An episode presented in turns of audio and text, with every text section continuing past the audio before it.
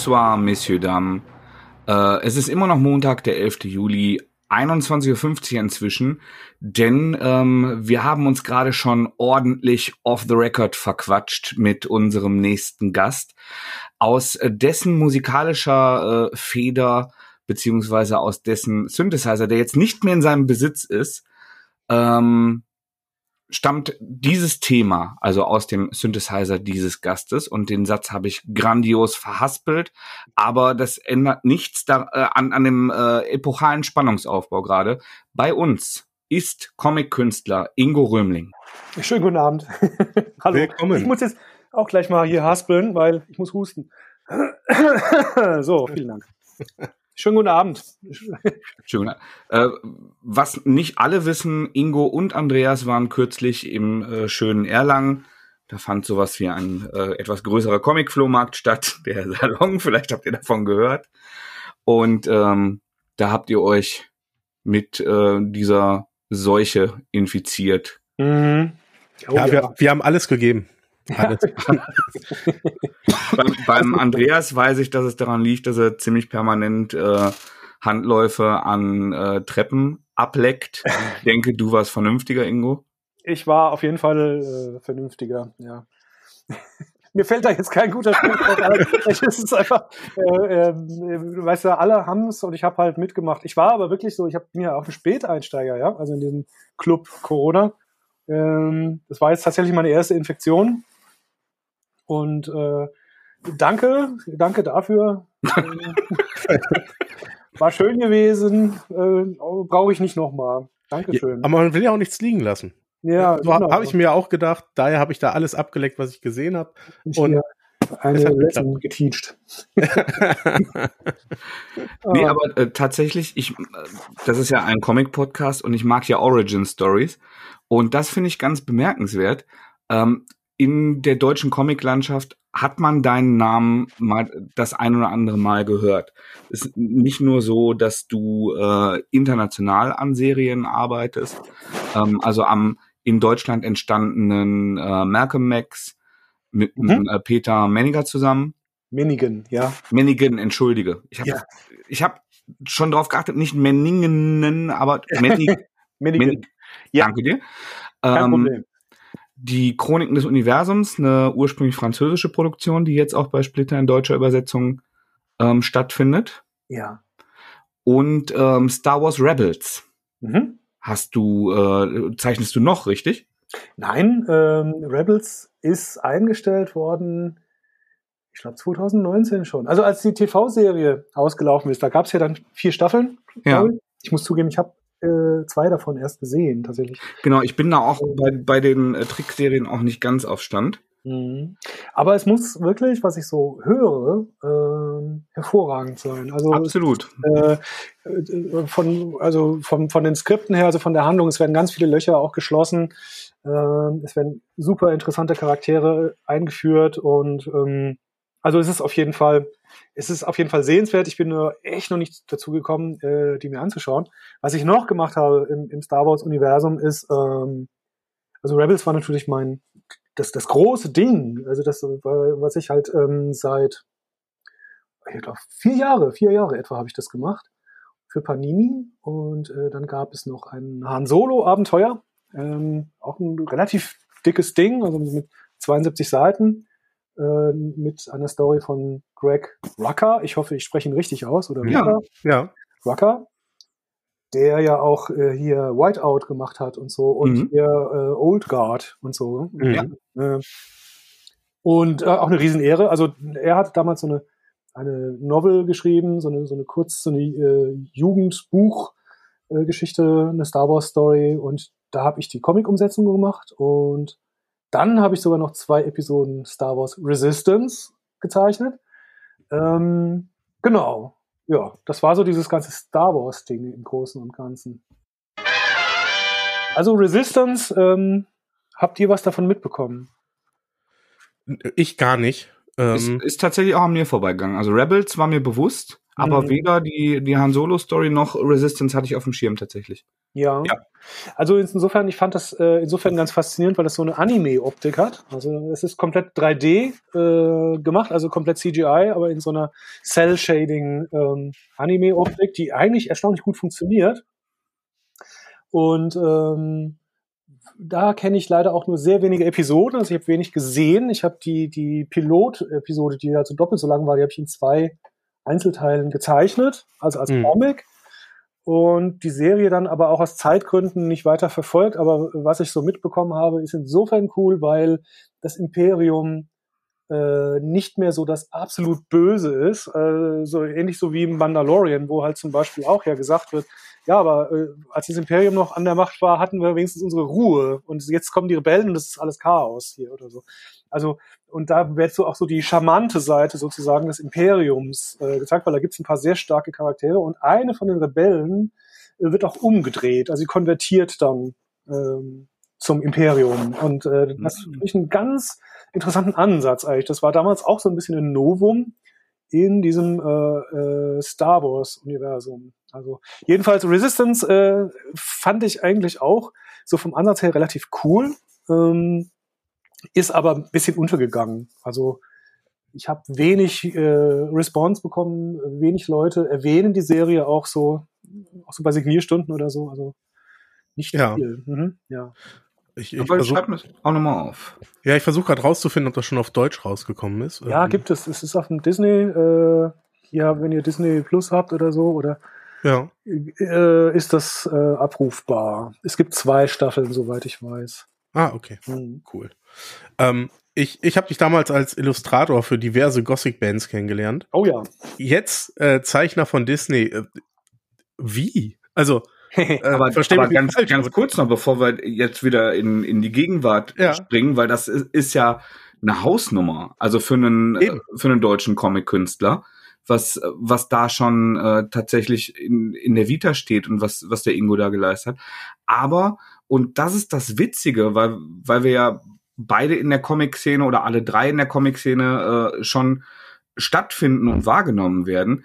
Wir, wir kennen uns eigentlich aus einem ganz anderen Bereich, der viel länger her ist und das ist jetzt auch 15 Jahre oder so her, dass wir uns kennengelernt haben. Stimmt. Da hat der Ingo nämlich äh, Remixe für meine Band kaputt gemacht. Ja, stimmt. Und ja. über diese Band haben Andreas und ich uns kennengelernt, weil er in Coesfeld ähm, ein Konzert ausgerichtet hat, weil mhm. wir beide uns äh, aus, aus, ne, aus dem musikalischen Bereich auch kannten ähm, der Daniel und der Tobi, die ähm, bei, bei dem größten Album bei der Spiritus ähm, Gitarre gespielt und auch mit äh, komponiert haben, ähm, die schreiben heute für deinen Anti-Held.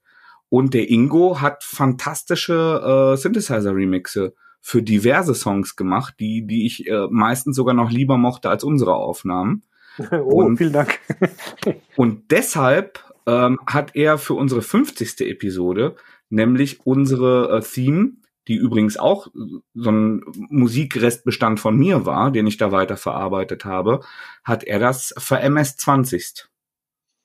Nicht direkt äh, MS-20, ähm, den. Was war das für ein? Das waren alles Plugins.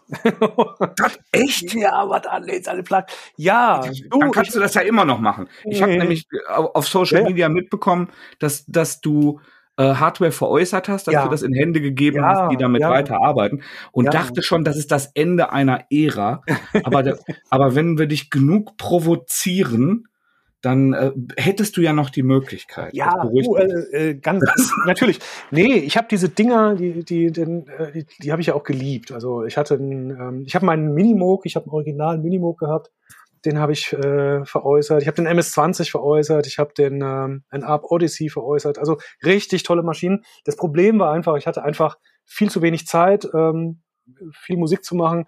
Und äh, da diese Teile ja analog sind, ja, die musst du ähm, die musst du in Bewegung halten. Also du musst die spielen.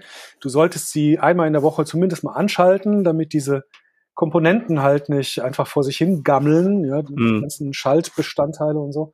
Und dann habe ich halt irgendwann beschlossen, weil die, die, die standen hier echt nur rum, weil ich keine Zeit, keine Zeit mehr hatte, irgendwie viel Musik zu machen, dass ich die an Leute gebe, ähm, äh, die was damit anzufangen wissen und also auch wissen, was sie da haben. Ja? Also nicht an irgendwelche, äh, ja, ich suche einen fetten Bass oder so oder ich will was für die Vitrine oder so, sondern ähm, die wirklich damit Musik machen. Genau. Und äh, da habe ich dann auch ein paar Leute gefunden, denke ich. ja. Übrigens, ich hatte auch einen, ähm, ich hatte mal so ein, ein MKS 80 von Roland. Das ist ein richtig fettes, äh, so, so ein ähm, analoges Teil, achtstimmig. Ähm, äh, und das steht, oder äh, damals habe ich das an den Henning Verlage verkauft, den Produzent von Unheilig. Das war auch total äh, lustig. Also wenn er, wenn noch alles gut ist, dann steht er jetzt äh, bei Unheilig, äh, bei Henning Verlage irgendwie im Studio und macht da fette Flächen vielleicht damit. Aber ich hatte mal so einen richtigen Knall mit Analog-Synthesizern. Ich habe richtig viel gehabt. Also ähm, die fand ich total, oder finde ich immer noch total faszinierend. Aber du konntest da auch super mit um. Und ich, ich habe nicht gehört, dass das äh, nur nur Plugins waren. Aber ich finde das halt äh, bemerkenswert und super witzig, dass wir uns jetzt in diesem Kontext wiedersehen. Also wir sind uns ja immer mal wieder über den Weg gelaufen, haben Hallo gesagt. Man, das äh, ja.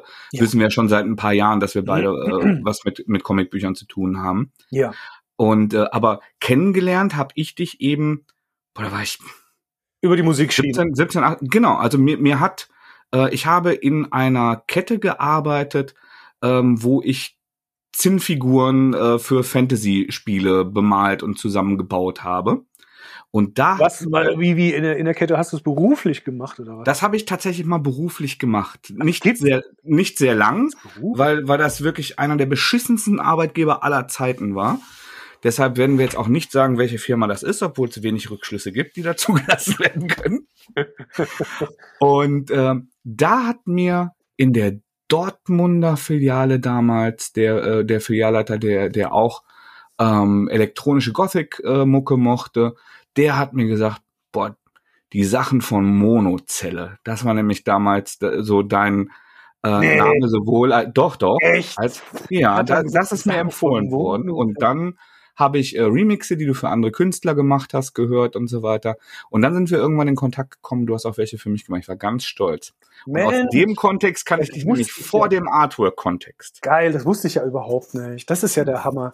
Ähm, ja, ähm, also die, die ganze Synthi-Geschichte, ähm, ich habe sehr viel, stimmt, ich habe viel damit gemacht. Ich habe, ähm, da habe ich mich auch so richtig rein, reingefuchst. Und äh, das hat, das hat großen Spaß gemacht. Ich äh, mache das auch immer noch eigentlich immer noch gerne, ja, äh, so so Musik zu programmieren oder so oder halt äh, einfach so ein bisschen Sequenzen zu machen. Aber ich, ich auch, aber es wird nie was wert. Äh, ja, das ist, äh, da sagst du was. Deswegen habe ich ja auch zum Beispiel Remixe gemacht, weil da war der Song ja schon da. Ne? Ja, also, ja, das ist ja das Geile. Und äh, insofern, da hat schon einer gesungen. Ja? Übrigens, Mathis, du hast eine richtig geile Stimme. Also Nein, war wirklich, das. Sage ich jetzt hier mal auch in der Podcast, wenn es on the record mal ist. Der Mathis hat eine richtig geile Soul-Stimme. Also der hat richtig Volumen und äh, das hat mir bei den Kaputt-Sachen äh, ähm, total gefallen, äh, weil ich halt gesagt habe, der hat richtig Power. So, ähm, und weil die Musik habe ich ja komplett dekonstruiert, da habe ich ja gar nichts übernommen. Also das habe ich eigentlich aber bei vielen Remixen gemacht. Also wenn, dann habe ich überhaupt nur irgendein, äh, wenn es sehr einprägsam war, irgendwelche Hooks oder sowas, ja. Hier Lukanthropie da von, von Asplay, dieses Intro, da war so eine, so eine ganz so, ein Synthi-Hook, der musste dann da drin sein. Sowas habe ich dann übernommen, aber den Rest habe ich irgendwie komplett neu gemacht. Ja. Das stimmt gar nicht, was du da über mich sagst, aber ich freue mich trotzdem total drüber. Doch, echt geil. Also die Stimme hat mir Spaß gemacht. Und das fand ich witzige anekdotische Details, die ja, ich unbedingt in unsere gemeinsame Origin Story einflechten wollte. Hiermit geschehen. Bevor wir jetzt wieder den großen Bogen zurückschlagen und ich äh, den mich beim Andreas entschuldige, dass ich ihm so epochal in die Karre gefahren bin. Es war wunderschön. Jetzt quetsch ihn aus, Andreas. Ja, nee, dann, äh, jetzt, jetzt erzähle ich meine Origin auch, weil die ist viel, viel langweiliger und viel, viel schneller. Ich kenne dich als Illustrator von meinen liebsten äh, Gothic-Bands aus meiner Jugend und hatte äh, wahrscheinlich mein Zimmer gepflastert mit äh, Postern, die du designt hast. Für einen Kaste übrigens auch, auch noch ein Comic-Fact, der ja, ja. Ähm, Chef vom Insektenhaus Verlag. Der übrigens ziemlich abgeht, der, das läuft ziemlich gut bei dem, glaube ich. Der macht äh, coole Sachen auf jeden ja. Fall. Und da hat er irgendwo auch Artworks für gemacht, auch echt coole. Ja, und auch die hangen an besagter Jugendzimmerwand. Ja. Ähm, und, und jetzt Disney. Also, wie kriegt man das zusammen? Wie, wie war so dein grober äh, Karriereweg? Äh, wie wird man vom Illustrator zum Disney-Zeichner? Es ging so. Ähm, ich schreibe mit. Doppelpunkt. Äh, ich glaube, so 2009, 2010 habe ich die Jungs vom Zwerchfell Verlag kennengelernt. Und ähm, ach, da könnte ich jetzt auch wieder Anekdoten irgendwie, das, das kommt, das kommt später. Ähm, die haben damals äh, die Toten, die Serie Die Toten in der Planung gehabt. Also es war in der Konzeptphase damals und der Stefan Dinter hat mich äh, damals angekommen, sag mal, hast du Bock mitzumachen? Ähm, und äh, ich habe mir das halt so angehört und es sollte halt eine ernste, also ein ernstes Zombie-Apokalypsen-Setting werden. Und das hat mich halt, das hat mir Spaß gemacht. Also das hat mich gleich interessiert, weil es halt in Deutschland spielen sollte. Und, ähm, und dann hat sich ja so begeben, dass ich da, ich glaube, auch drei oder vier Stories und diverse Cover auch gezeichnet habe. Und das lief sehr gut. Also diese Serie war ähm, ziemlich erfolgreich und zwar so, dass ähm, Panini damals gesagt hat, äh, wir nehmen das bei uns in den, in den Backkatalog mit auf. Also wir stellen das auch bei uns ins Regal und dann habt ihr irgendwie einen größeren Vertriebsweg und ähm, dann mal gucken, was passiert. Und dann habe ich äh, Erlangen, ich glaube, das war 2014, habe ich dann äh, am Panini-Stand, ich glaube auch zusammen mit dem Christopher Tauber und mit dem Stefan Dinter, also vom Zwerchfell Verlag, signiert. Und dann hat ein, anscheinend einer von, von Panini äh, meine Zeichnungen gesehen, weil zwei Wochen später habe ich eine Mail bekommen, hättest du Bock Star Wars zu machen? Also kein Scheiß. Also es war wirklich so. Ähm, äh, weil da jetzt gerade Leute gesucht werden und Panini damals die den Auftrag bekommen hat, das, das ganze Comic, also dieses Magazinprogramm für den europäischen Raum äh, zu stemmen. Ja.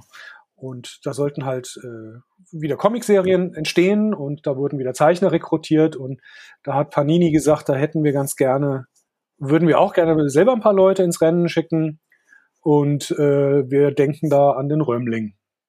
So, anscheinend. Und dann musste ich mich aber offiziell bewerben, also ja. Pitch machen. Also eine, ich durfte eine frei ausgedachte äh, Comicseite, aber halt mit den Rebels-Figuren halt schon äh, zeichnen und dann halt, ich glaube, drei, so, da gibt's so, so Character-Sheets, wo du halt, machst so eine Vollpose, also so, so ein Ganzkörperding, plus noch so drei, vier Brust, Gesicht äh, mit verschiedenen Gesichtsausdrücken. Ja, also dass du so, so die Figur so ein bisschen durchkonjugierst. Ja, also so, äh, so ein bisschen äh, auch vielleicht mal so von vorne und von der Seite. Und das habe ich bei drei Figuren gemacht. Ähm, und äh, dann habe ich das da über die Redaktion halt von, von Panini wurde das da hingeschickt zu Lukas Film. Äh, mhm. Sehr aufregend. Dann habe ich äh, fast ein halbes Jahr nichts gehört, durfte auch nicht, nicht drüber reden. Und dann hieß es, glaube ich, im November oder so, hieß es dann, äh, ja, du bist dabei. Go. Hier ist das erste Skript, es geht los. Genau, so war das. Es ging sehr schnell und sehr unkompliziert. Und kurze Zeit später schon, also da habe ich gerade an der ersten Episode gezeichnet, hat das Telefon geklingelt und Disney war dran. Also Disney Deutschland. Und die haben halt gefragt, ja, Sie sind ja jetzt offizieller Disney-Zeichner. Und ich so, ja, äh, echt? ist das so? Weil äh, ich, ich habe gedacht, da kriegst du jetzt irgendwie so eine Art Urkunde oder so oder so eine Plakette oder ein Chip oder ich weiß auch nicht. Also irgendeine Bestätigung, ja. ja oder eine Eisenkugel an der Kette. ja, die, die Legenden, die ranken sich ja wild und ähm, ja. es ist äh, es ist überhaupt nicht so. Was du kriegst, ist eine Lieferantennummer tatsächlich. Also oh. äh, du kriegst, äh, du bist Sexy. I'm, I'm not a number, I'm a free man. Ähm, das ist unromantisch. Nein, du kriegst darin, weil die haben dann, das ist für die Rechnungsstellung. Du schreibst die Rechnung an so ein, so ein Datenbanksystem, also du schickst sie einfach hin und ähm, da muss halt diese Lieferantennummer draufstehen, da musst du, du kriegst eine Jobnummer, du weißt, du kennst das vielleicht auch. Hm? Ihr arbeitet auch. Ich habe das bei einem anderen Konzern, als ich Freiberufler mal. Genau, äh, also äh, Nummern, Nummern, Nummern, äh, Kundennummer, Auftragsnummer, Lieferantennummer, alles mögliche Nummern und äh, so ist das da halt und die müssen da draufstehen, dann rafft das System, dass diese Rechnung gültig ist und ähm, kann dann angewiesen werden. So, also ich habe eine Nummer. Ansonsten die haben halt damals angerufen und haben gefragt, ob ich denn bereit wäre, äh, auch bei Events zu zeichnen, also live, weil die suchen immer Leute, die ähm, bei Disney äh, Veranstaltungen sich da hinsetzen und halt Figürchen für die Leute zeichnen. Und da habe ich gesagt, ja, mache ich.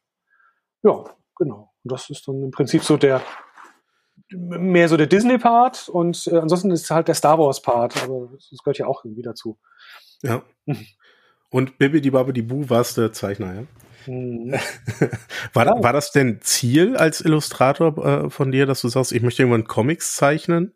Ja. Oder äh, ist das irgendwie nur mal so aus der Tüte gefallen? Nee, das kann ich eindeutig bejahen, wobei ähm, also das, das geht zurück bis, äh, als ich Teenager war, habe ich das Schwermetall-Magazin in die Pfoten bekommen. Und hm. äh, wofür ich damals eindeutig noch zu jung war. Aber das hat mich so beeindruckt, äh, natürlich in mehrfacher Hinsicht, aber vor allem äh, hihi. Nee, vor allem, nee, nee, vor allem künstlerisch. Nein, es ist tatsächlich so. Es ist kein Scheiß. Das Zeug ist halt wirklich, das sind diese ganzen Größen, da ist, da war Möbius drin, da ist Bilal drin, da ist äh, Kazar ist da drin, da ist Richard Corbin.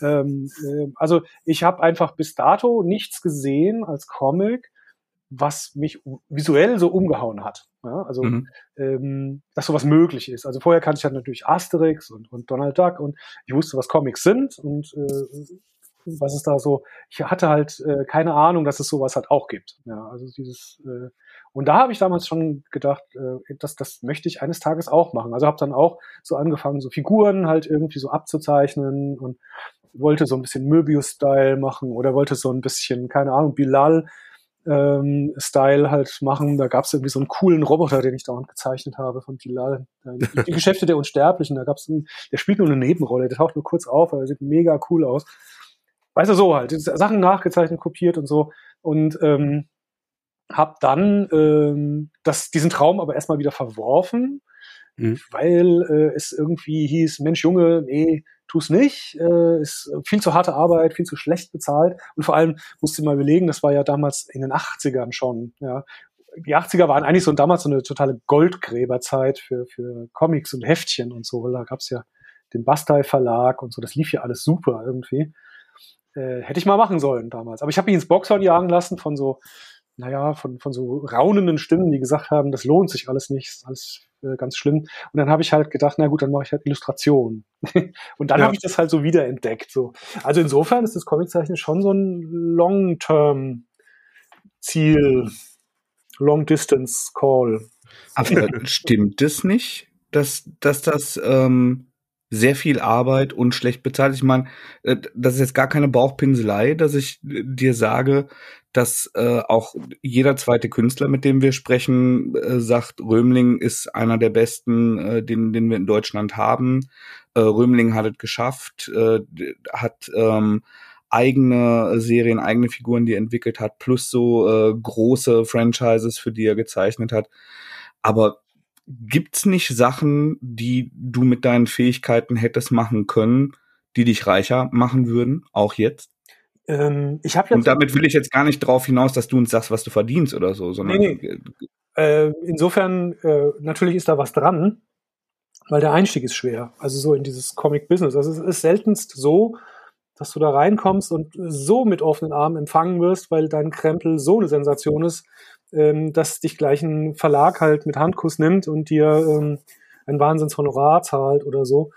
Das, der Einstieg ist halt schwer. Also du brauchst halt, ähm, musst dir halt, wie blöd gesagt, so ein bisschen deine, deine Sporen verdienen, ähm, bis du halt so ein bisschen wahrgenommen wirst und äh, bis du halt auch zeichnerisch gut genug bist. Also ich habe mich zeichnerisch auch ähm, stark entwickelt. Das bedeutet jetzt nicht nur ähm, so jetzt von der reinen äh, Qualität oder so, ähm, sondern halt auch von so einer Routine. Also als Comiczeichner ähm, eignest du dir halt so eine Routine an, dass du in der Lage bist, mehr so äh, vom Zeichnen weg hin zum Erzählen zu kommen. Äh, mhm. Wenn du weißt, wenn du verstehst, was ich meine. Also Total. du bist nicht mehr so sehr am Friemeln, ja, so wie äh, früher, wenn du sagst, ich setze mich jetzt hin und zeichne ein richtig geiles Bild, ja, also ich zeichne jetzt auch die Knöpfe an der Jacke und die Schnallen und, und diese ganzen Details und dann sitzt du halt irgendwie so äh, vier, fünf Stunden oder Tage an so einem Bild oder so. So war das halt auch früher bei mir, ja, dass ich halt, und dann denkst du halt so, boah, und das jetzt über das jetzt äh, äh zehnmal auf der Seite und das Ganze über 48 oder 54 Seiten, wie soll ich das schaffen? Ja, Äh, aber du kommst als Comiczeichner irgendwann in eine Routine hinein, wo das Zeichnen selbst, ähm, ähm, das, das geschieht einfach. Ähm, du machst dir viel eher Gedanken über so erzählerische Sachen. Also wie zeichne ich das? Was für eine Perspektive wähle ich? Ist der Gesichtsausdruck so okay? Also du bist viel mehr so in dem Storytelling-Ding drin. Und das Zeichnerische, das tust du halt einfach. Das ist, ähm, und das passiert dann einfach. Mhm. Ja, also ich kann das, ich weiß nicht, ob ich das jetzt noch so, ob ich das gut beschrieben habe oder ob das verständlich ist. Doch, also ich, ich, ja. ich würde es jetzt nochmal übersetzen, weil ich ja tatsächlich auch Laienzeichner bin, ich immer ganz gerne gezeichnet habe, aber nie gerne genug und nie fleißig genug war, das wirklich zu kultivieren und zu versilbern. Ich würde so verstehen, dass du dich nicht mehr drum kümmern musstest, ähm, wie, wie jemand, der zeichnen lernt, der seine Schwerpunkte hat, der gut Gesichter oder gut Anatomie zeigt. Du musst halt nicht gucken, dass du perspektivisch richtig arbeitest oder dass deine Hände wie Hände aussehen, sondern dein, äh, die Zeichnung selber hast du so internalisiert und, und so routiniert, dass du dich auf das visuelle Erzählen der Geschichte und das, die, das Einsetzen von Perspektive und Panelfolge und sowas konzentrieren kannst. So würde ich es verstehen. Ja, so ungefähr, so ganz so rigoros äh, würde ich es noch nicht sagen, weil es gibt natürlich Sachen, die, ich, die mir immer noch schwer fallen. Also die, Na klar. die ich nicht so toll zeichnen kann. Und ähm, wo du halt auch immer ähm, äh, am, am Skizzieren und Arbeiten bist. Also so ganz, ähm, so ganz äh, rigoros kann man das nicht so sagen, weil es ist immer auch so ein Übergang. Du entwickelst dich auch ständig weiter, so als, als Zeichner. Ähm, aber, aber es, geht, es, geht, in die Richtung. Es geht in die Richtung. Ja. Insofern kommst du halt in die Situation, ne, dass du ähm, ähm, dich nicht mehr so lange aufhältst, sage ich einfach. Mhm. Weil Zeit ist ein immens wichtiger Faktor beim Comiczeichnen. Also besonders, wenn du halt Verträge hast oder besonders, wenn du halt eine, eine Serie machst. Ähm, und äh, da musst du halt quasi deine eigene ähm, ja, der Verlag fragt dich ja normalerweise, was kannst du machen? Ja, also wie viele Seiten im Monat oder wie viele Episoden im Jahr oder so. Also was, was ist dein Tempo? Und das, das äh, gibst du dann halt quasi vor. Und äh, bei den Rebels-Geschichten ähm, hatte das Ganze halt eine gewisse, eine gewisse Schlagzahl. Also das kam damals monatlich und wir waren, wir sind mit zwei Zeichnern gestartet. Also das war, war der Bob Molesworth und ich. Und dann kamen später noch zwei Zeichner hinzu, also eine Zeichnerin, die Eva Wiedermann und noch der Rory Coleman kam noch dazu. Da waren wir zu viert und wir haben dann monatlich also dieses Magazin bedient und ähm, dann musst du halt liefern. Also gerade bei diesen großen Sachen äh, darf die Deadline halt nicht äh, überschritten werden. Ja, also mhm. musst du deine eigene Arbeitsleistung halt kennen und einschätzen können und so. Und wenn du das halt hast, so diese, diese Routine, ähm, dann bist du, steckst du in dieser Bredouille nicht mehr so sehr. Und dann beginnt auch so ein bisschen dieser Bereich, wo du sagst, jetzt, jetzt, das wird bezahlt und ich kann jetzt auch davon leben, ja. Weil du kannst ja dann auch so ein, ähm, ein Gehalt äh, generieren. Also wenn normalerweise ist es halt so, bei, zumindest bei Serien wirst du pro Seite bezahlt. Das heißt, du lieferst eine Seite und kannst theoretisch eine, eine Rechnung stellen über eine Seite. Ähm, und so ist es halt auch bei meinen jetzigen Verträgen. Also ich habe jetzt halt äh, Buchverträge bei, bei Splitter und bei Dargo. Und mhm. da ist es halt genau so, dass mir das halt lieber ist, anstatt dass ich den einen kompletten Vorschuss kriege, also auf einen Schlag, mache ich es lieber so, dass ich mich pro Seite bezahlen lasse und dadurch so eine Art Einkommen, also so ein Gehalt, ein monatliches halt mhm. generiere und dann zwinge ich mich auch selber so ein bisschen, dass ich so in so eine, in so einen, ähm, naja, so einen Arbeitsrhythmus halt einfach reinkomme.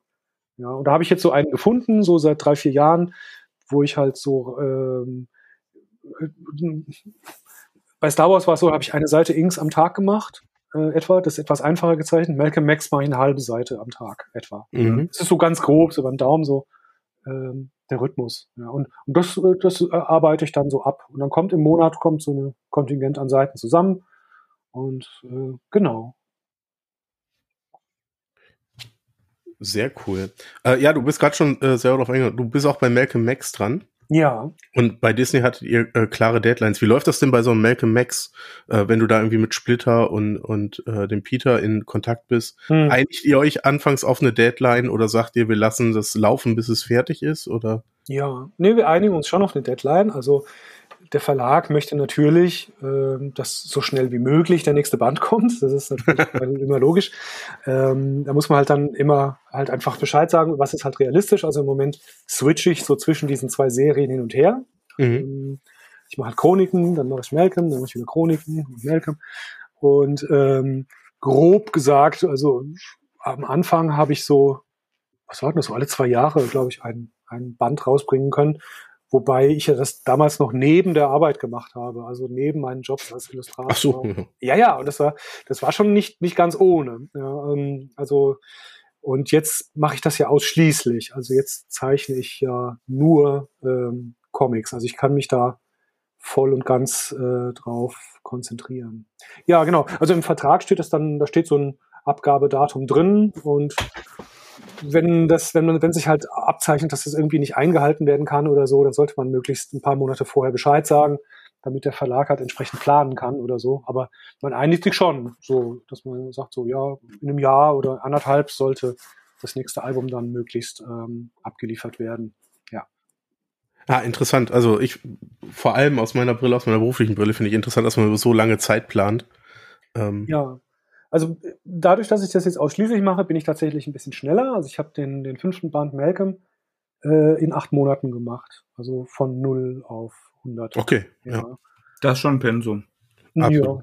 Und das ist machbar tatsächlich. Also wenn man ähm, das ausschließlich halt macht und davon halt lebt und ähm, durch meinen, ich, ich muss auch sagen, ich nutze halt auch den Rechner äh, ziemlich viel ähm, für Hintergründe zum Beispiel. Also ich arbeite mit 3D und das, das ist auch schon, äh, das spart schon auch Zeit. Also äh, bei so Science-Fiction-Sachen, also wo auch so, so ähm, hier bei den Chroniken, habe ich mir mittlerweile das ganze Raumschiff ähm, äh, im Rechner gebaut. Also ich, ich kann da irgendwie so ein, wie so ein komplettes Filmset mir im, im Rechner zusammenschieben und das rendern und habe dann, ähm, ich muss das dann nochmal per Hand überarbeiten, aber habe dann zum Beispiel schon mal so, ein, so einen Hintergrund äh, für manche Panels schon fertig. Ach, mh. Also du nimmst das nicht als Vorlage, sondern du kannst es dann eins zu eins wirklich übernehmen. Nicht, nicht ganz eins zu eins, weil das aus dem Rechner ja. kommt. Das muss man noch so ein bisschen kaputt machen, damit es dann nachher auch äh, cool aussieht. Aber ich habe da ähm, schon so ein bisschen so ein Workflow mittlerweile gefunden, dass ich selbst damit zufrieden bin. Also dass sich das so ein bisschen homogen zusammenfügt. Ne? Also dass du nicht mehr so sehr siehst, äh, das ist jetzt aus dem Rechner und das hat der Ingo jetzt per Hand gezeichnet oder so. Äh, wie gesagt, ich überarbeite das halt nochmal äh, per Hand. Ja. Und äh, nehme teilweise Details weg, teilweise füge ich Details hinzu oder Schraffuren oder überpinsel auch mal was oder so oder meistens füge ich halt Details hinzu. Weil mhm. So Details im Rechner zu bauen, ähm, das ist zu aufwendig. Das würde ein bisschen ja, äh, verstehe ich. den Zeitrahmen sprengen, ja. Das braucht wahrscheinlich viel Zeit für wenig Effekt am Ende. Ähm, vor allem, wenn du schneller bist, das so überzuzeichnen vor allem finde ich, ist Ingo sehr, sehr gut darin. Also ich, ich weiß ja schon sehr lange, dass er äh, meistens voll digital arbeitet. Aber ich finde, du bist sehr, sehr gut darin, es trotzdem analog aussehen zu lassen. Und das ist ja tatsächlich auch eine, eine Kunst. Also das hängt auch damit zusammen, mit welchem äh, Koloristen man dann zusammenarbeitet, wenn du ja. nicht selber kolorierst. Bisher Aber, ausschließlich selbst, ja, mache ich das alles selber. Du hast immer selber koloriert tatsächlich mhm. auch? Ja, habe ich immer auch bei den ganzen äh, Rebels-Geschichten. Es gab eine Episode, ich glaube bei den, äh, genau, bei den Resistance-Sachen hat ähm, jemand anders koloriert, fällt mir der Name jetzt gerade nicht ein. Und ähm, ansonsten aber immer selbst, ja. Ja, und aber ich finde, deine, deine Sachen haben hinterher dann einen sehr analogen Look. Ja, danke schön. Also es war auch immer, das, das ist immer mein Ziel gewesen. Also ich habe äh, das mit großem, großem Interesse verfolgt, als es so anfing mit diesen ersten digitalen Comics. Also es gab damals einen Batman, der war komplett im Rechner gezeichnet. Da waren damals diese Wacom-Tabletts, die waren ganz neu. Und da wurde halt noch, ähm, ach, da gab es auch noch, ach, da gab es noch mehr. Äh, ich habe, ich, ich weiß aber nicht mehr welcher, wie der hieß. Das war was mit dem, ich glaube, es war was mit dem Joker. Und das war noch so richtig, wenn du das heute angucken würdest, das, das würde ganz fürchterlich, äh, so nur so Photoshop-Brush-Zeug, ja, was weißt du, so, so Airbrush-Effekte und ganz viel Copy und Paste und so. Und mittlerweile ist, ähm, gibt's ja da äh, in der Software viel, viel mehr Möglichkeiten, das auch ein bisschen analog aussehen zu lassen. Ja? Und du kannst die Tools auch viel besser anpassen, so an, an die Art und Weise, wie du malst oder zeichnest. Aber ich habe das mit großem, großem Interesse verfolgt. Es gab auch in den 90ern schon ähm, das Robot-Imperium. Sagt euch das was? Nee, sagt mir nichts. Nee. Mich, Michael Götze, musste mal gucken. Ähm, auch ein ziemlich geiler Zeichner, der damals anfing, mit einem Atari äh, äh, 3D-Modelle zu bauen und auch so Raumschiffe und auch ähm, äh, einfache äh, Hintergründe, was damals nur so in so einem Wireframe-Modus möglich war. Also die Dinger sehen alle aus wie ja, wie gekachelt halt. Und, Über Tron. Äh, genau, und ausgedruckt wurde das Ganze auf einem Nadeldrucker oder so. Also das war wirklich, das waren richtig Pixel und Stufen und so, aber ich fand das damals faszinierend, ja, weil der halt ähm, computergerenderte Hintergründe mit handgezeichneten Figuren digital kombiniert hat. Und das schon aus einem Guss, also mega pixelig und alles, und auch nur eine Graustufe dazu oder so, findet man sicher im Netz so ein bisschen. Also das Robot-Imperium von Michael Götze, und das war schon notiert, ja. Ja, äh, und das hat mich damals total geflasht. Er hat es damals auch, glaube ich, auf Diskette, so auf so dreieinhalb Zoll Disketten irgendwie auch äh, teilweise so veröffentlicht. Hier ist mein Comic und so. Es war damals mega äh, äh, progressiv auch und so. Also so. und äh, das hat mich schon immer sehr interessiert. Und 3D fand ich schon auch immer total geil und habe da sehr früh schon damit angefangen. Deswegen ähm, nützt mir das heute schon äh, ein bisschen.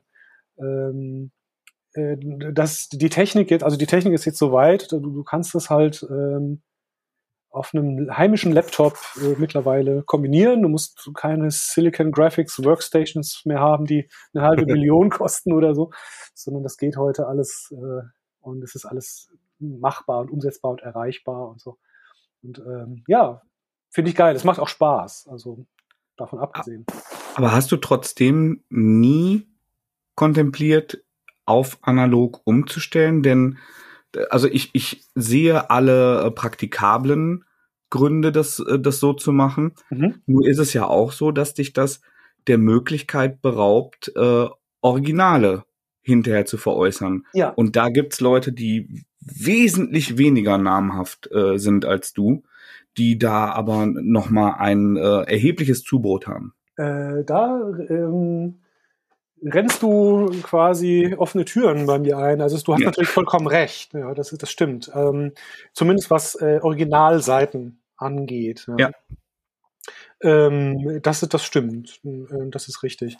Ähm, was ich halt mache, ist, ist halt, ich mache halt Commissions. Ähm, manche Cover illustriere ich auch analog. Also dieses eine Star Wars Cover für diese Han Solo Geschichte, die habe ich analog geinkt, also mit Tusche.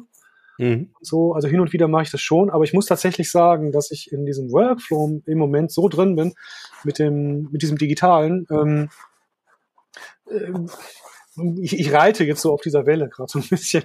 Also ähm, äh, manche Sachen, bei manchen Sachen überlege ich mir manchmal schon, ob es nicht cooler wäre oder ähm, wenn ich jetzt mal wieder das probieren würde, so mit, mit Tusche und Pinsel oder mal so eine Originalseite auch mal wieder zu produzieren und so.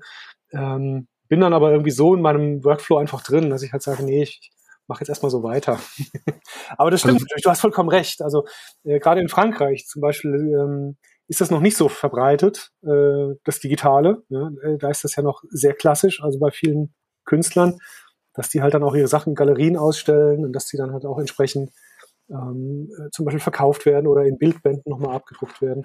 Während das zum Beispiel in den USA bei diesen Serienproduktionen ist das mittlerweile bei vielen gang und gäbe, dass die halt digital hergestellt werden. Also viele ja. Heftchenserien werden digital gezeichnet, digital koloriert.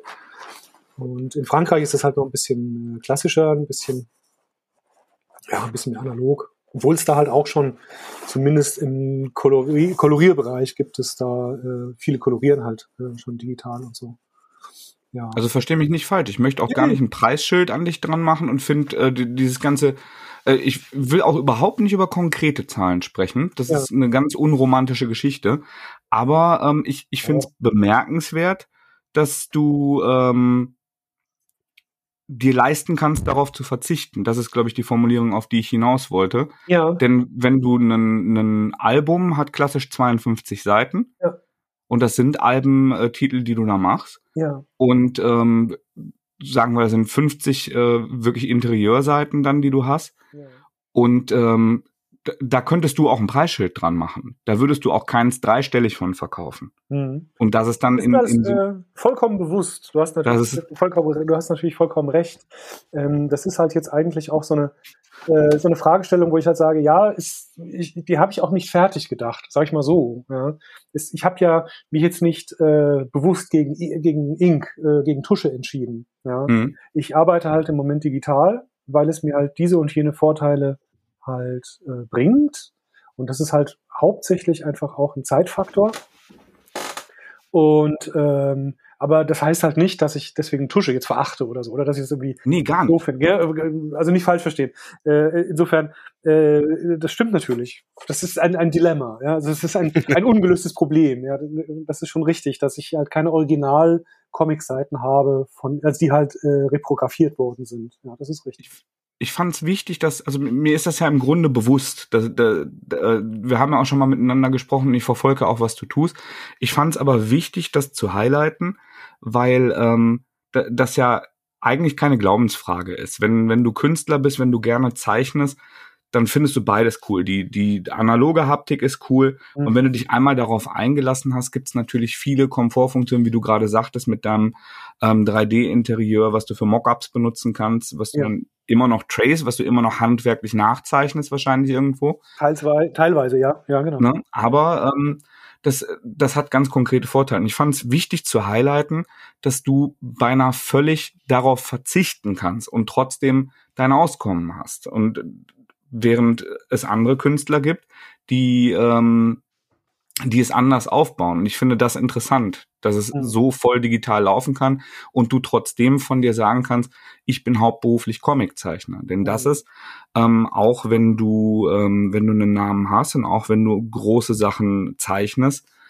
ähm, immer noch, glaube ich, auch international, in, in Staaten Frankreich wahrscheinlich weniger, aber es ist immer noch eher eine Seltenheit, dass du dann dich auf Comics fokussierst, ohne irgendwie links und rechts noch äh, Illustrationen und andere Sachen zu machen. Hm. Also dieses, ähm, das mit den Originalen ist halt vor allem ähm, natürlich interessant, wäre interessant für mich selbst. Ja, also Mhm. ähm, wie du natürlich ganz richtig sagst, ähm, es wäre halt natürlich ein Zusatzverdienst, äh, auf jeden Fall. Ähm, und heutzutage ist es, ähm, wie ein Comic hergestellt wird, das ist äh, der, der Verlag zum Beispiel, für den ist halt eigentlich eher interessant, kommen die Sachen denn äh, rechtzeitig. Ne? Also Mhm. äh, das ist natürlich eine, eine Projektplanung und so weiter und so fort. Also ob das jetzt analog oder die digital irgendwie hergestellt wird, ist für den Verlag, äh, zumindest so in den ähm, ähm, Bereichen, wo ich jetzt halt bisher arbeite oder gearbeitet habe, eigentlich erstmal so sekundär. Also in Frankreich vielleicht eher so, da sind die schon so ein bisschen so, ja, aber warum? Mensch, Ingo, du könntest doch, aber jetzt, äh, jetzt, äh, jetzt doch mal wirklich und so. Ähm, aber so zum Beispiel hier Star Wars ähm, zum Beispiel, da hat da hat mich das so ein bisschen tatsächlich, ich wüsste nicht, sagen wir mal so, ich wüsste nicht, äh, wie ich diese diese Opulenz von so einem Star Wars Universum, also gerade was so Raumschiffe, äh, dieses ganze technische, ähm, ob ich das in der Zeit äh, analog hätte genauso hin, hinbekommen können.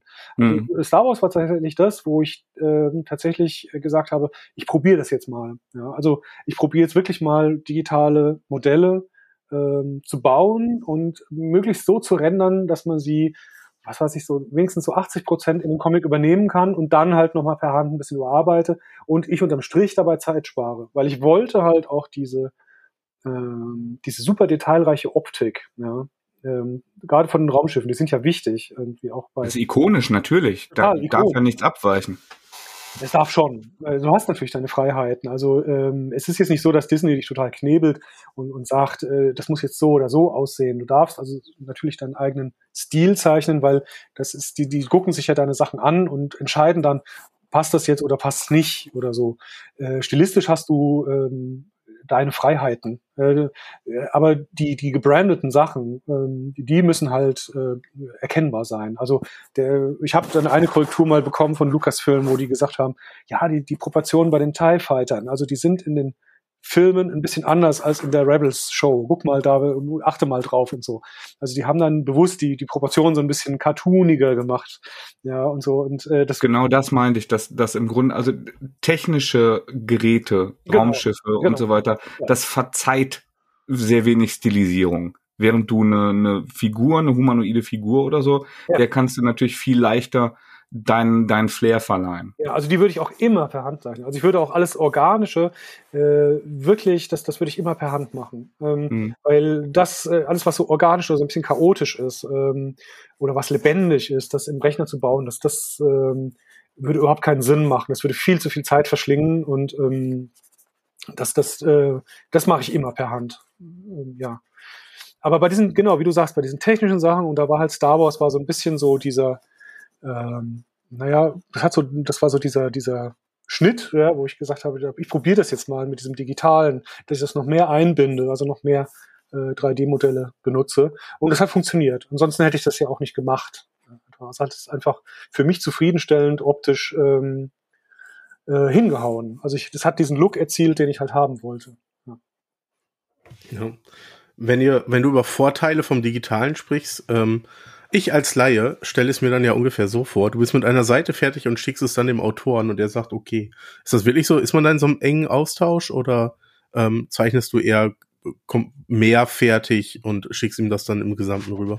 Also bei den ähm, Star Wars Sachen ähm, bin ich eindeutig nach dem Autoren in der Nahrungskette, weil wenn das Skript einmal freigegeben ist von Lucasfilm, dann geht, äh, bin ich nur noch im Austausch mit meinem Redakteur. Ich habe natürlich ah, okay. Austausch mit dem Autoren, weil es immer eigentlich äh, immer die Autoren sind, die sich halt richtig gut auskennen im Universum. Also in dem, ähm, die wissen dann, keine Ahnung, ich hatte zum Beispiel eine Episode, ich glaube, das war die zweite, ein zyrianischer äh, Raumfrachter fliegt durchs Bild. Ja. Mhm. Gleich erstes Panel und ich so, was ist ein zygerianischer Raumfrachter?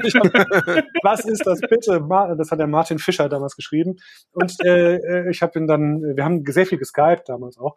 Und der wusste alles. Der hatte halt, ja, die sehen so aus und pass auf, ich kann dir Bilder schicken und so. Und, ähm, und mittlerweile gibt's ja äh, auch diese ganzen super gepflegten Fanbase Wikipedia. Das sind ja die Wikipedia und die Jedipedia und ähm, da kannst du ja alles nachgucken. Ja, also die, die Fan-Community, also gerade bei Star Wars, äh, das ist ja die sind ja noch einiges detailversessener als, als äh, Lucasfilm oder Disney selbst. Also die kennen ja wirklich alles.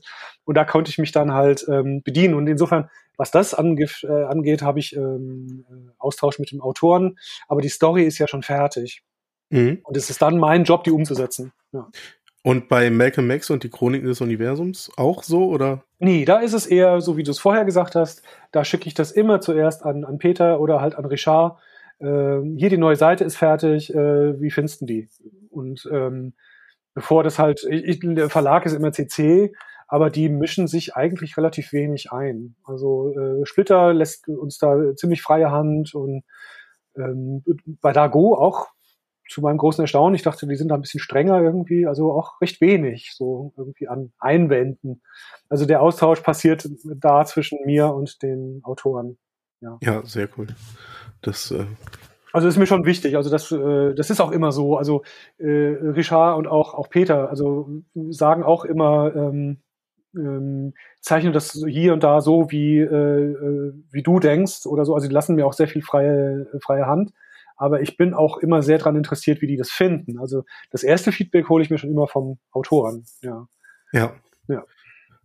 Aber du beginnst wahrscheinlich die nächste Seite schon ohne Feedback, weil du ja eigentlich weißt, wie die, wie die Geschichte weitergehen soll. Ja, doch ähm, schon. Und dann geht's eher um Details, die ihr dann nochmal klärt. Ähm, genau, genau. Ja. Das ist zum Beispiel auch wieder so ein Vorteil vom Digitalen, das, das Korrekturding. Ja? Also ähm, dann musst du halt nicht das Tipex rausholen ähm, oder ein gerade frisch äh, aquarelliertes Panel komplett ausschneiden und nochmal neu zeichnen, sondern du kannst halt digital drüber gehen, wenn es halt heißt, äh, mach da die Haare ein bisschen länger oder so das ist halt auch so eine, auch eine Geschichte. Ja, absolut. Und welche, welches reizen dich bestehende Comic-Franchises überhaupt? Oder findest du, gehen wir mal davon aus, Chroniken und Malcolm Max sind durchgespielt? Hoffentlich erst in 20 Jahren, aber nehmen wir an, ja. das, ist, das ist kein Thema mehr. Und nehmen wir an, äh, du hast freie Wahl sind bestehende Franchises für dich überhaupt noch interessant? Gibt es etwas, wo du sagst, das würde ich sehr gerne auf meine Bucketlist schreiben? Mhm. Oder würdest du dich mehr dafür interessieren, tolle neue Creator-owned äh, Stoffe zu suchen, wo du Figuren formen kannst? Also ich, wenn ich jetzt nochmal kurz auf das Star Wars Ding eingehen kann, da habe ich mich natürlich mega gefreut. Also weil ich, äh, weil ich das auch geil finde. Also weil ich halt auch Fan bin. Das mhm. hilft natürlich schon. Ich hätte auch Bock gehabt auf Star Trek oder so ähm, oder andere große. Ich, ich habe da auf jeden Fall Bock drauf. Ähm, sagen wir mal so, äh, wenn ich, wenn wenn ich was mit anfangen kann. Also es gibt so manche Sachen so im, im Manga- und Anime-Bereich, wo das ist halt einfach nicht so meine Tasse Tee. vielleicht da bin mhm. ich auch vielleicht so auch ein bisschen zu alt dafür oder so, ich weiß es nicht. Aber so generell habe ich da überhaupt nichts dagegen, ja, wenn mich auf so ein, eine, ein bereits bestehendes Universum irgendwie so ein bisschen draufzuhängen, wenn das die Frage war. Ja. Nee, ich meine mehr, ob es etwas gibt, von dem du so sehr Fan bist, dass dich so sehr reizt, dass du sagst, boah, so ein Spider-Man hätte ich unglaublich gerne noch mal gemacht oder ähm, dass du in, in die Fußstapfen von Karl Barks äh, trittst und da einen, einen Tributband machst oder ja, so das Disney Classic ähm, Universum wäre nicht so mein Ding. Hm? Da gibt es so viele andere äh, irgendwie, die das äh, so geil machen. Ähm, und ich bin aber sehe mich eher so in diesem semi-realistisch, bisschen funny. Äh, weißt du, so bei Malcolm Max bin ich auch so ein bisschen Cartoon äh, beeinflusst. Ja, ich, ich zeichne ja nicht super realistisch. Ähm, also so in dem Bereich äh, würde ich gerne bleiben, sagen wir mal so. Ich mag es auch immer gerne, wenn äh, Sachen halt ein Humorelement haben. Also so mhm. ein bisschen einen gewissen äh, ironischen Abstand oder so. Ähm, aber einen heiligen Gral gibt's für dich nicht, weil ich weiß, du würdest sofort wieder ein Plattencover machen, ich wenn einen Schnells fragen. Äh, oh je. Ähm, Oder ist die äh, Unterstellung falsch? Nein, du, äh, ganz ehrlich, ähm, wenn's also, ich habe die Frage schon öfter, jetzt zum Beispiel in dem Franchise-Ding, habe ich schon öfter gestellt bekommen und äh, spontan ist mir dann immer Valerian eingefallen. Ja. Äh, da hätte ich total Bock drauf, weil das ist auch so ein, so ein Science-Fiction-Ding, was für mich so dieses pure kindliche Ausleben von diesem Science-Fiction-Gedanken einfach ist. Also dieses, äh, lass das Wissenschaftliche, hat natürlich ein Element darin, aber es ist nicht so, es ist nicht so diese Hard Science Fiction, wo alles auch irgendwie so, einen, so einen wissenschaftlichen Background hat. Ja, also zum Beispiel, da gab es ja Perry, Perry Roden zum Beispiel, äh, war oft ähm, auch so ein bisschen wissenschaftlich basiert. Das, da wurden ja wirklich so Zeitreisenphänomene so richtig ernsthaft ähm, auch so thematisiert. Also da ging so ein ganzes Buch darüber, was, was so passieren könnte, wenn so eine Zeitreise irgendwie schief geht oder so. Ähm, ich habe da eher so ein ähm, ich habe zum Beispiel die Chroniken äh, haben wir halt gemacht, weil ich gesagt habe, äh, also Richard hat mich gefragt, worauf ich Lust habe und ich habe gesagt, ich habe Bock auf so ein, so ein, so ein Science-Fiction-Ding, äh, wo so dieses, naja, dieses Space Opera Ding mhm. ist. Also Richard hat schon immer auch so ein bisschen so einen philosophischen und auch leicht wissenschaftlichen Ansatz und so. Ähm, also er schreibt schon relativ äh, kopfige und auch so durchdacht und auch so konstruierte Geschichten. Aber ich habe halt gesagt, ich möchte so dieses ähm, Unbekümmerte, so dieses Abenteuerding auch da drin haben. Ja. Genau, also und das, diesen zwischenmenschlichen Austausch bei den Figuren dann. Ja, das ist ja ne? sowieso das, was was alles trägt. Ja? ja. Also was das brauchst du immer, äh, würde ich sagen. Also das das brauchst du in Star Wars genauso wie in Star Trek. Das ist ja das, weil wir finden uns ja wieder in den äh, in den Geschichten, die wir uns erzählen. Ja, das ist ja das, was die Leute wissen wollen. Ja, äh, du hast, du guckst jetzt halt irgendwie die X-Files seit Jahren und bist natürlich daran interessiert, ob die zwei jetzt endlich zusammenkommen oder nicht, oder ob die sich jetzt mal küssen oder nicht, oder ob die, ähm, ja, also das, das trägt ja irgendwie, diese so zwischenmenschliche Spannungen und Konflikte und alles. Äh, das hat mir auch mal. Gerade so im, im franco-belgischen Science-Fiction-Bereich gibt's ja durchaus auch Titel, die, die mit weniger Zwischenmenschlichkeit auskommen, die, die mehr auf, auf epochale Geschichte gehen oder eben diesen, diesen wissenschaftlichen oder philosophischen Ansatz stärker treten. Also ich, mich hat an Chroniken gerade ähm, die, dieses äh, intensive, die, die äh, Beziehungsspiel der Charaktere untereinander gereizt. Ja. ja, ja, absolut. Absolut. Vor allem, weil das ja auch so ein bisschen, wieder so, auch so ein bisschen gegen das Klischee ist. Ja, also ähm, die, die Crew ist halt zum großen Teil weiblich. Ähm, genau. Und äh, wir haben eine Transperson im zweiten äh, Band, äh, was jetzt auch noch mal nicht gespo gespoilert werden soll. Ähm, und ich fand das einfach auch mega spannend, sich halt auch mal bewusst auch davon zu entfernen. Ähm, so dieser super klassische Aufbau der Raumschiff-Crew. Also ähm, zum Beispiel auch bei den, bei den, Uni, äh, bei den Chroniken ist es ja auch so, die können sich am Anfang auch gar nicht so besonders gut leiden. Einfach, die kennen sich mhm. auch einfach nicht gut. Die sind einfach nur zusammengewürfelt, weil sie halt äh, diesen Schein halt zusammen machen müssen, dieses Studienprojekt. Und äh, sind halt dann so mehr oder weniger aufeinander angewiesen. Und das ist schon spannend, sowas, auf jeden Fall.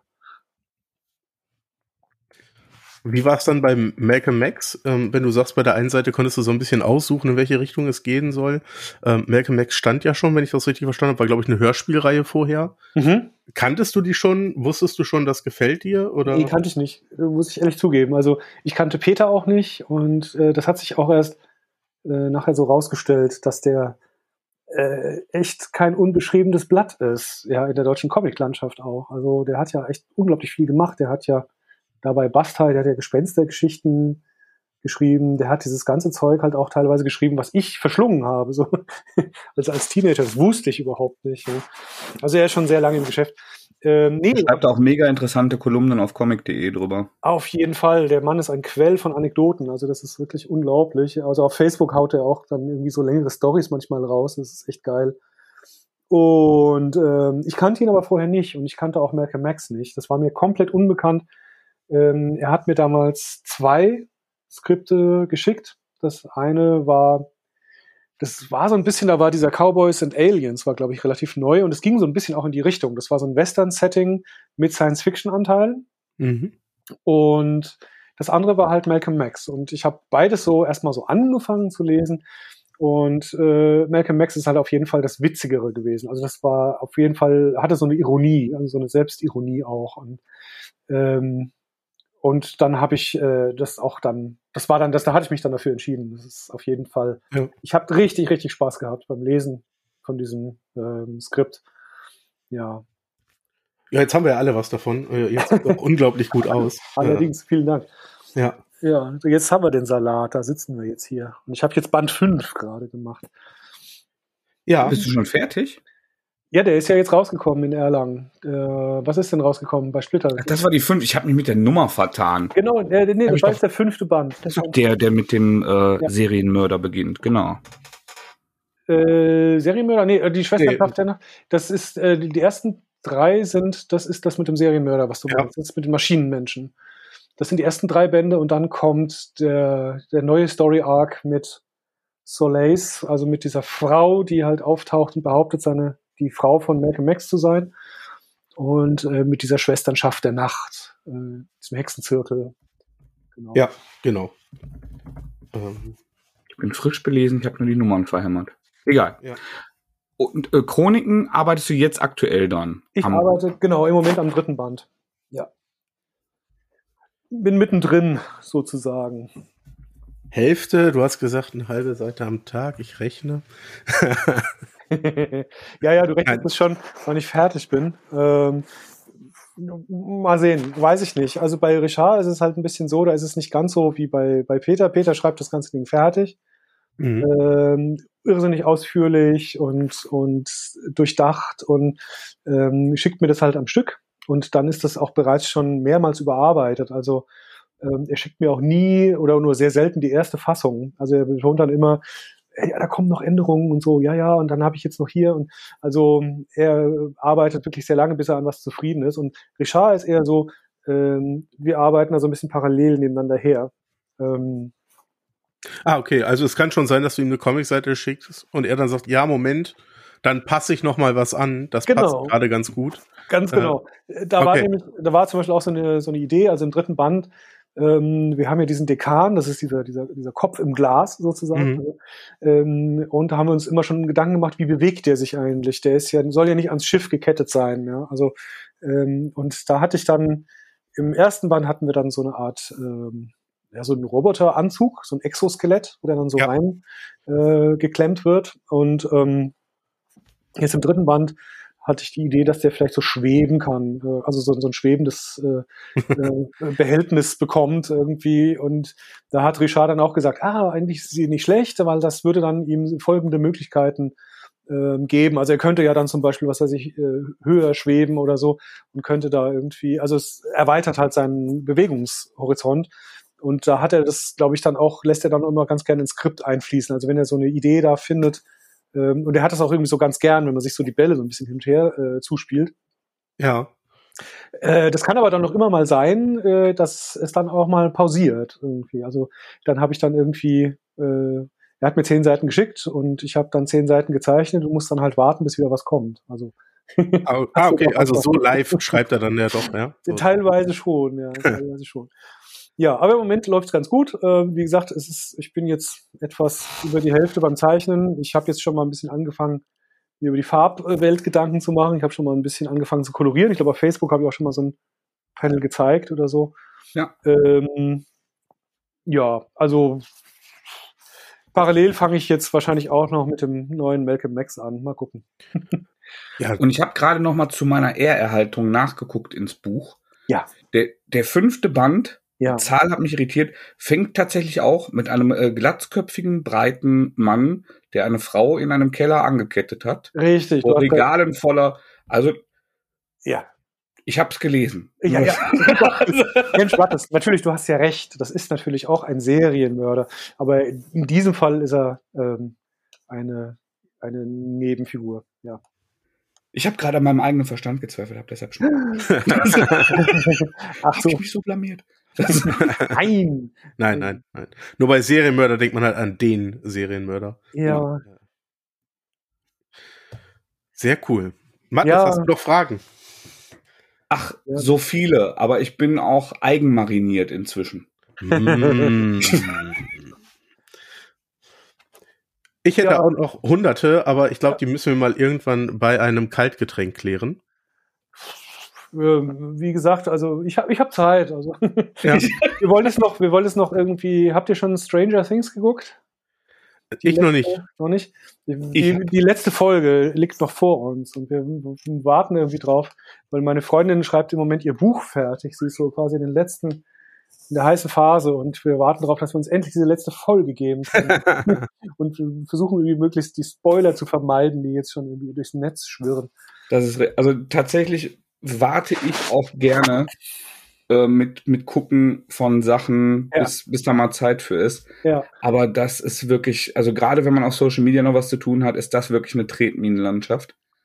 Ja. Und äh, also Stranger Things habe ich fertig und liebe es von vorne bis hinten, alles okay. daran. Ja. Ähm, und jetzt gerade äh, versuche ich noch The Boys zu beenden, bevor irgendwer mir das verdirbt. Mhm. Ja, auf jeden Fall. Es gibt, es gibt noch so andere Sachen. Wir wollen noch Umbrella Academy haben wir auch angefangen und stecken da auch noch so mittendrin. Und es gibt so ein paar Sachen. Es gibt schon geile Serien, auf jeden Fall. Ist, also vor allem, wenn man so Comic und Fantastik sozialisiert aufgewachsen ist mhm. und äh, man, man sagt es so scherzhaft, wir ja. hatten ja nix. Aber was, was Fantasy-Filme in den 80ern, also wirklich Fantasy, angeht zum Beispiel, hattest du halt Willow, Krull, Dunkler Kristall, Labyrinth. Alles gesehen, ja, stimmt, Krull. Also, ja, geil. Wahrscheinlich gibt es noch eine Handvoll mehr, aber heute hast du natürlich was äh, Fantasy, Science Fiction, Superhelden ähm, und, und all diese ehemaligen Nerd-Themen, die voll in der Popkultur angekommen sind, ja. Wirst du natürlich mit überschüttet. Und, ja. äh, bist du auch so, so, so äh, ähm, Fanta Fantasy sozialisiert, also von, schon von Kind auf? Ja, und ja. es gab so wenig. Also ja, ich auch, ich auch. Also bei mir kam das halt durch Schwermetall. Also, ähm, dass ich mich da wirklich verstärkt so an diese Fantasy, Science-Fiction-Welten das, das hat mich so weggebügelt einfach. Ja. Also Star Wars war natürlich auch ein, ein Ding damals. Ähm, aber Science Fiction war präsenter, das hast du bekommen, das hast du auch mhm. durch Filme bekommen. Ja. Ich weiß noch, dass es bei mir tatsächlich bei einem Büchereibesuch äh, ElfQuest, also ein Comic von Wendy Richard Pini. Ja, genau. Da habe ich irgendwie, da habe ich auch so eine, äh, da habe ich auch, ein, ich glaube, fast alle Bücher mal geschickt bekommen. Freundlicherweise, weil ich mal so eine, da gab es mal so, immer so Tribute-Zeichnung. Ich habe eine, eine Tribute-Zeichnung auch mal gemacht in einem Buch. Stimmt, bei Popcom war das. Ja. Deshalb, ich bin nämlich auch mega traurig, der äh, Jo Kaps, ja. ex Carlsen, der dann Tokyo Pop und dann das Comic Imprint Popcom, das leider äh, heute in der Form nicht mehr besteht, ja. gemacht hat. Ähm, mit dem habe ich, äh, haben wir, äh, Andreas später auch, äh, sehr intensiv zusammengearbeitet. Und einer der Starttitel neben Bone von Jeff Smith und ähm, vielen anderen Sachen war aber eben halt auch ElfQuest von Wendy mhm. Richard Pini. Ja. Und ich hatte so sehr gehofft, sie mal zu treffen, aber die sind zu dem Zeitpunkt nicht gereist und reisen, glaube ich, auch mittlerweile wenig außerhalb der Staaten. Mhm. Ja. Aber das, das war für mich ähm, wie alt sind die eigentlich mittlerweile? Das sind ja schon betagtere Herrschaften. Ich, ich will nicht unhöflich sein und weiß es nicht so richtig, aber das ist. Also ich habe so ein Wahnsinn. Aus den 80ern und da waren ja. die um die 20. Ja. ja. Ich habe so einen Wahnsinnsrespekt vor, vor solchen Leuten, weil, also die, weißt du, die auf so ein, auf so ein Werk zurückblicken, weißt du? Ja, ja, also ja, die, die, sowas schon so verdammt lange machen und ähm, und auch so mit jeder Phase wieder zu stehen. Ähm, ja, also das ist, äh, das ist auch so ein bisschen so mein Lebensziel. Ich möchte das auch eines Tages, dass ich irgendwie steinalt bin. und dann irgendwie, hinter ich sitze immer noch, ich sitze immer noch an irgendeinem Signiertisch und mache vielleicht noch so eine Zeichnung oder so. Und die Leute müssen drum würfeln oder so. Ich weiß nicht, so Milo Manara-mäßig oder so. genau. Und, äh, und aber dass ich so wirklich so, äh, wenn du den Leuten das so ansiehst, die sitzen dann vor dir. Ich habe durfte tatsächlich mal, ähm, ich habe gegenüber von Milo Manara gesessen. Ja, und leider spricht der gute Mann irgendwie nur Italienisch und ähm, ich kann halt kein Wort Italienisch, aber ich bin nur so, ah, Maestro und so. Und der hat halt mit Fellini gearbeitet und so. Und der hat was, auf was der zurückblickt. Und wenn jemand da so sitzt und auch so, so völlig glücklich und zufrieden wirkt und sich so freut, einfach so, immer noch so Spaß an, an so, an dieser Materie, also auch so sich mit anderen Künstlern austauscht und so und auch immer so, auch so voll drin ist, ja, ähm, das ist fantastisch. Ja, das wäre so mein Lebensziel. Also so möchte ich dann auch so richtig schön zufrieden und äh, alt. ja. Zwei begonnene Epen äh, von dir kennen wir, haben wir heute drüber gesprochen. Ja. Und äh, vielleicht führt dein Weg dich auch noch mal an bereits bestehenden Geschichten vorbei. Also Val ja. Valerian, fände ich, wird äh, traumhaft gut zu dir passen. Aber ich, da, da dein Stil so, sowohl europäische als auch amerikanische Einflüsse hat, ja, ich, das Interessante, das ist auch, das, da können wir jetzt auch wieder drüber. Äh, aber ich will es nicht zu sehr ausführen. Stil, Stilfra Stilfragen, Stilfragen, das ist auch so, so ein Ding. Ähm, da kannst du auch, kann ich auch wieder eine Sendung füllen. Finde ich aber sehr, sehr treffend, dass du das sagst. Also ist, ich sehe es genauso. Das ist so ein, so ein Mix bei mir aus dem Franco-Belgischen genau. und äh, Disney. Ich bin Disney äh, sozialisiert auch. Ich habe wahnsinnig viel gelernt auch ähm, von Disney-Animationsfilmen, weil die können das einfach. Die haben einen Blick für Bewegung, für Dynamik, für, für Ausdruck, für Mimik und Total. Und, und, und auch, also wir, wir reden immer wieder darüber. Mit Bernd Kissel haben wir beim letzten Mal drüber gesprochen. Ja, äh, toller Podcast. Der hat mir auch riesen Spaß gemacht. Den Ach, schön, dass du es gehört hast. Ja, Danke. Ja, Bernd, Bernd ist ja auch echt ein solcher, ein solcher Schatz. Ja, also mit dem habe ich auch nur, mit dem habe ich äh, leider nur kurz gesprochen auf dem Comic-Salon, weil er, glaube ich, auch gar nicht so lange da war oder so. Nee, ähm, war nur aber das Tag, glaube ich. Ein unglaublich angenehmer Zeitgenosse. Ja. ja. Und neben allem Geschimpfe über Disney als, als großen Konzern und als Einverleiber, was es in, in der äh, Fan- und Popkultur dann, äh, dann nicht alles gibt, ja. ähm, ändert das nichts daran, dass gerade die, die klassischen ähm, 2D-Trickfilme Generationen von Künstlern geprägt haben. Und wenn, wenn du halt an Blues denkst, dann, dann hast du äh, ganz klare Proportionen, ganz klare Physiognomie, Gesichtsausdrücke ja. vor Augen. Ja, oder wenn du halt den ähm, hier Black Sad, äh, wie heißt der, Juanjo Guarnido, ja, auch ist, ja auch, ist ja auch ein Disney-Zeichner. Und, Ach, tatsächlich? Ja, ja, ja, ja, doch. Ich bin auch ein Disney-Zeichner.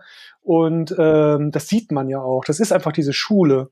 Einfach diese, ähm, wie, wie halt auch diese Vermenschlichung von Tieren. Also das ist, ist schon eine ganz, ganz große Kunst. Ähm, und äh, aber man muss auch da, weil du es gerade sagst, die so Weltkonzern und so weiter, ähm, es fühlt sich ja nicht so an, weil du arbeitest ja nicht für diesen Weltkonzern, sondern du arbeitest für äh, diese Redaktion. In deinem dafür, Team, genau, ja. Genau, dafür. Ähm, du hast natürlich recht, das stimmt natürlich, aber äh, Disney hat natürlich auch äh, Flops produziert. So ist es ja nicht. Also das ist ja nicht alles so, dass es so gesteuert wäre und alles wäre jetzt irgendwie so ein durchkalkulierter Erfolg, sondern es gibt ja auch Sachen, die wirklich voll in die Hose gegangen sind und ähm, ja, insofern auch ne, ist ja auch ne, ist ja auch nur menschlich. Also so so richtig perfekt. Äh, ja, ich, ich, ich glaube tatsächlich, äh, dass es auch ganz viel. Es wird viel getan und viel versucht und ähm, ja. Es ist tatsächlich so, und ich finde, da, da kann man äh, einen schönen Bogen zu dir zurückschlagen. Mit Bernd habe ich drüber gesprochen und ich, ich bin ein sehr, sehr großer Trickfilmfreund, insbesondere von äh, zweidimensionalen Trickfilmen. Ja ähm, zweidimensionale Trickfilme haben immer Stilisierung gehabt. Das ja. heißt also, dass, dass ähm, bei, wenn man zum Beispiel an Disneys Herkules, das ist einer der späteren, späteren 90er, dass, dass sich da an, an dieser kantigen Optik äh, von, von den antiken ähm, Figuren auf Vasen äh, orientiert wurde. Ja, ja. Ähm, oder das Königreich für ein Lama, das war ja auch so ein ganz stilisierter Style. Exakt, die, diese, ja. diese äh, eckigen äh, Azteken-Gelenke. Ja. Ähm, genau. Oder die, äh, was, was häufig auch unterschlagen wird, ein Film, der völlig zu Unrecht komplett unterm Radar ist, der fantastische Atlantis, der im Grunde ja. wie, wie ein äh, franco-belgischer Comic ist hm. und äh, das komplette Orient, äh, Interieur von äh, Mike Mignola designt wurde. Ja, ja. Also alles hart stilisiert, ganz eigene Optik und das ist das, was auf dich auch zutrifft. Wenn ich was aufschlage, dann, dann sehe ich, dass das ein Römling ist. Und ähm, das hast du halt bei vielen sehr guten US-Zeichnern. Andreas und ich haben gerade eine andere Folge aufgenommen.